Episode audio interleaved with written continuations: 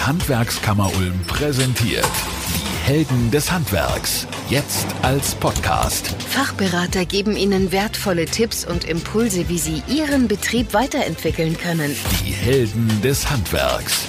Jetzt als Podcast. Heute darf ich gleich zwei Gäste begrüßen, Gerlinde Espig und Dominik Meyer von der Handwerkskammer Ulm. Hallo erstmal. Hallo. Hallo. Und wir unterhalten uns heute über die Karrieremöglichkeiten, die das Handwerk bietet. Gehen wir mal von der ganz typischen Ausgangslage aus. Wie sieht die denn aus? Ja, wir suchen im Handwerk Nachwuchs und Fachkräfte in allen Berufen, in allen Sparten. Wir haben ganz spannende Berufe, die sichere Zukunftsperspektiven bieten, die aber auch Erfüllung in den einzelnen Handwerksberufen bieten und die natürlich im Zuge der Digitalisierung noch spannendere Möglichkeiten bieten. Die Berufe entwickeln sich tagtäglich weiter und bieten für Schülerinnen und Schüler aller Schularten, aller Abschlüsse ganz tolle Möglichkeiten und Perspektiven. Können wir ein bisschen konkreter auf die Digitalisierung eingehen? Inwiefern beeinflusst die das Ganze? Wir haben zum Beispiel im Schreinerhandwerk eine spannende Entwicklung. Da geht's schon los in der Kundenberatung, wenn den Kunden die Küche in 3D, dreidimensional am Bildschirm präsentiert wird, die dann auch weiter geplant wird.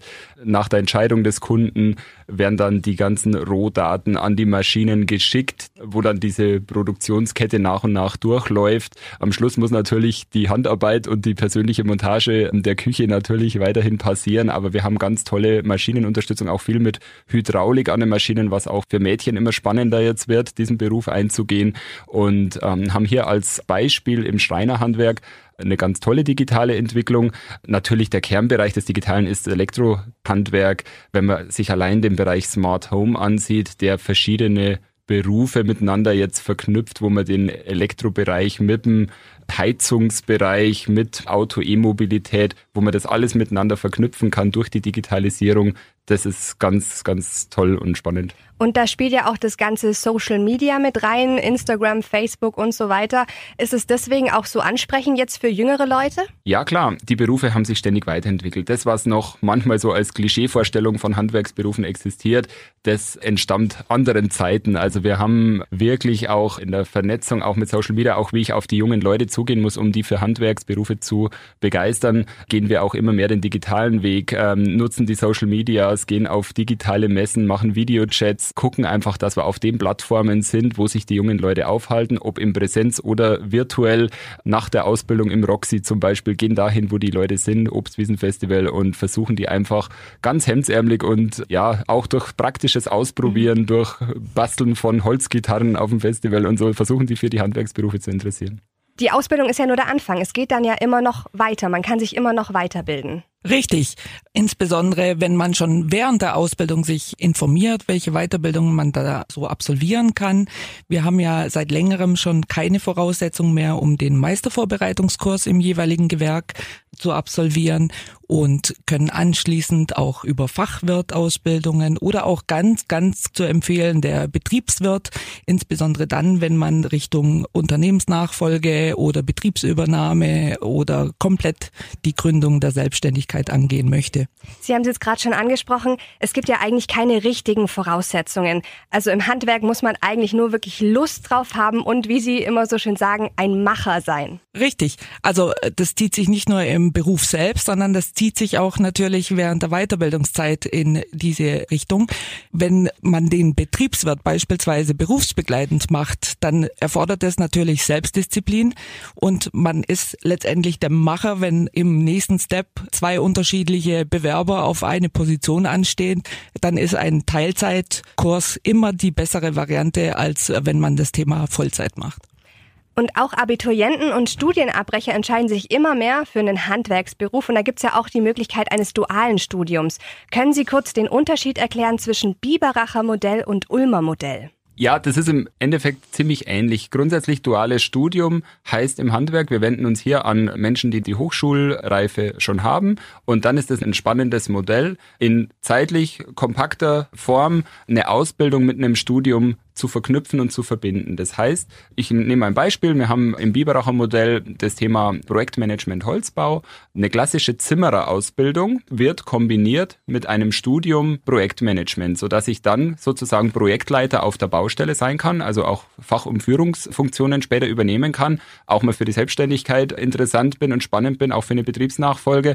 Und ich habe hier den Vorteil, dass ich sozusagen gewisse Inhalte miteinander verknüpfe, mir gegenseitig anrechnen lasse und das ineinander verzahnt ist, dieses Modell mhm. Ausbildung und Studium und optional dann auch noch der Meister und der Polier. Ich kann hier nur die Fortbildungen mit andocken. In einer zeitlich verkürzter Form in fünf bis sechs Jahren habe ich dann das Komplettpaket. Und das ist wirklich sehr attraktiv, auch für Gymnasiasten zum Beispiel, diesen Weg einzuschlagen. Ist das dann ein Bachelor oder was genau ist es dann? Der Hochschulabschluss ist der Bachelor, genau, der klassische Bachelorabschluss. Und wir haben aber hier das Modell, dass das noch ineinander verzahnt wird mit der Ausbildung. Was hat es denn mit dem neuen Qualifikations- und Bildungsmodell auf sich? Ja, hier sprechen wir von dem Thema Exzellenz, Handwerk. Hier haben wir die Möglichkeit, einen neuen hybriden Bildungsgang zu entwickeln. Das heißt, wir nehmen es gerade am Beispiel Smart Home, was ich vorhin schon ausgeführt habe. Mhm. Wir hatten bisher die klassische Elektroausbildung und hatten einfach die Möglichkeit, den Meister im Elektro Handwerk zu machen. Und jetzt haben wir aber eine Veränderung durch die Digitalisierung, die auf einmal das Thema Smart Home ermöglicht. Jetzt ist die große Frage, wie bilden wir Leute in diesem Bereich optimal aus und bilden sie auch weiter, dass sie bei diesem Thema, was ja verschiedene Berufe miteinander verknüpft und vernetzt, wirklich ein eigenes Profil entwickeln können. Da ist allein die Elektroausbildung zu wenig. Das heißt, wir setzen jetzt um in der ganz starken Vernetzung zwischen verschiedensten Partnern in der Region, aber ganz klar zwischen den Hochschulen und dem Handwerk, dem Bildungszentrum auch im Handwerk, machen wir ein miteinander verknüpftes Bildungsmodell, was auf den bestehenden Abschlüssen andockt, also quasi auf dem Gesellenbrief Elektro andockt, mit entsprechenden Weiterbildungen, mit dem Meister, mit Zusatzmodulen, mit der Möglichkeit bis hin zum Bachelor Professional und Master Professional ein ganz hochwertiges hybrides Bildungsmodell zu entwickeln und den Leuten anzubieten, was zum einen die wissenschaftliche Seite, die wissenschaftlichen Erkenntnisse der Hochschule, der Dozenten mit der praxisorientierten Anwendung im Betrieb, mit dem Bedarf der Betriebe und am Schluss auch natürlich der Kunden miteinander verknüpft und hier wirklich ein praxisorientiertes, hochqualitatives Modell entwickelt wird und den Kunden angeboten wird. Also zusammengefasst, die Ausbildung entwickelt sich quasi mit der Zeit weiter, dass man am Ende immer perfekt ausgebildet ist. Genau, wir müssen dynamisch sein mit den Realitäten, die sich entwickeln und es geht immer schneller durch die Digitalisierung und da dürfen wir nicht hinten anstehen mit den gegenwärtigen Berufsbildern, sondern wir müssen hier Qualifizierungsmodelle entwickeln, um der Entwicklung auch in der Praxis standhalten zu können und voranzugehen. Viele haben ja immer Angst, dass man im Handwerk nichts verdient. Das ist so ein nicht wegzukriegendes Vorurteil. Ja, das ist leider eine Klischeevorstellung noch, die entspricht aber nicht der Praxis. Es gibt Studien, die belegen, dass jemand mit einem Meister- oder Technikerabschluss im Laufe seines Lebens nicht weniger verdient als ein Hochschulabsolvent, oft sogar mehr. Wenn man gut ist in seinem Beruf, wenn man sich weiterentwickelt, wenn man wirklich gut und mit Leidenschaft dabei ist, dann hat man oft mehr in der Tasche im Laufe seines Lebens als ein Hochschulabsolvent, der vielleicht zunächst mal über Praktika, über befristete Verträge sich erst seinen Stand erkämpfen muss. Deswegen ist dieses Vorurteil grundsätzlich mal nicht richtig. Also wir, wir sind hier wirklich auf der gleichen Ebene, berufliche und akademische Bildung. Und es kommt immer darauf an, was man aus sich und seinem Beruf dann auch macht und entwickelt.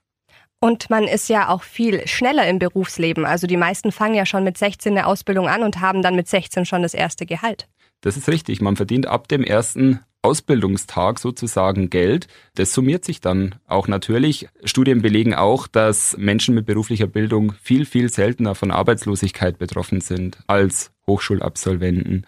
Das heißt, wir müssen hier verschiedenste Vorteile auch miteinander zusammenspielen lassen. Geringere Arbeitslosigkeit, ein gleicher oder oft mehr Verdienst sogar. Und natürlich der große Vorteil im Handwerk ist, ich, ich weiß jeden Tag, was ich in meinem Beruf gemacht habe. Die Handwerker sind oft die, die es wirklich aus Leidenschaft machen. Mhm. Da, da ist auch wirklich ein Praktikum, wofür ich auch werben würde für die Jugendlichen. Ein Praktikum zu machen ist eine ganz tolle Möglichkeit, den Beruf kennenzulernen. Ab dem ersten oder zweiten Praktikumstag weiß ich für mich eigentlich schon, ist es ein Thema, ist es ein Beruf, wo ich weitermachen will? Finde ich den Werkstoff Holz spannend?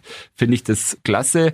Oder weiß ich jetzt, okay, das ist gerade nichts für mich? Aber auch um den Erkenntnisgewinn zu haben, das ist nichts für mich, ist es ganz wichtig, Berufe auszuprobieren, über Praktika, über Praxistage an Schulen, über Bildungspartnerschaften, über die verschiedenen Projekte, wo ich Berufe kennenlerne. Einfach mal anrufen, einen Termin für eine Ferienarbeit, für ein Praktikum vereinbaren. Das ist die große Botschaft, damit ich dann am Schluss auch weiß, welcher Beruf ist was für mich. Das war jetzt ein Teil der Botschaft, die Sie gerne mit auf den Weg geben möchten, Praktika zu machen. Frau Espich, vielleicht möchten Sie da direkt anschließen? Ja, natürlich. Also insbesondere, um sich da zurechtzufinden, um den Einstieg zu absolvieren, wäre natürlich auch die Berufsorientierung an sich. Darüber hinaus kann man über unsere Azubi-Akademie sich weiterhin fortbilden oder auch wir unterstützen in dem Bereich überbetriebliche Ausbildung. Der Vorteil, wie es der Herr Meier auch schon sagt, ist, man verdient vom ersten Tag sein Geld und auch wenn man sich weiterbildet, lebenslang weiterbildet, kann man das gut und gerne entweder über Präsent in berufsbegleitend machen oder auch in der digitalen Form in der Weiterbildung. Also man muss dann, wenn man seinen Weg gefunden hat, nicht zwingend wieder einen Stopp einlegen. Also das Handwerk ist keine Endstation. Korrekt. Es ist ein Einstieg, ein Aufstieg, ein Umstieg, immer in dem gleichen Gewerk. Ich möchte noch kurz ergänzen. Ähm, ja. An die Jugendlichen gerne Kontakt mit uns aufnehmen, gerne auf uns zukommen. Wir haben eine persönliche Beratung, wir haben Mitarbeiterinnen im Projekt Passgenaue Besetzung, die sich darum kümmern, Leute in Ausbildung zu bringen, in die Berufe zu bringen, über die Berufe zu informieren. Wir haben unsere Ausbildungsberatung und wir haben auch über die App des Lehrstellenradar oder auf der Homepage die Lehrstellenbörse, wo freie Lehrstellen, freie Praktikastellen auch verzeichnet sind. Einfach sich mal durchklicken und gerne auch bei uns anrufen und mit uns sprechen. Dann suchen wir für euch da draußen den richtigen Weg und den richtigen Beruf. Vielen Dank an Gerlinde Espig und Dominik Meyer von der Handwerkskammer Ulm. Danke für Ihre Zeit und dass Sie da waren. Dankeschön. Danke. Die Helden des Handwerks. Jetzt als Podcast. Präsentiert von der Handwerkskammer Ulm. Alle Infos, alle Helden und alle Podcast-Folgen finden Sie auch auf den bekannten Podcast-Plattformen wie iTunes, Spotify und Deezer oder auf hwk-ulm.de.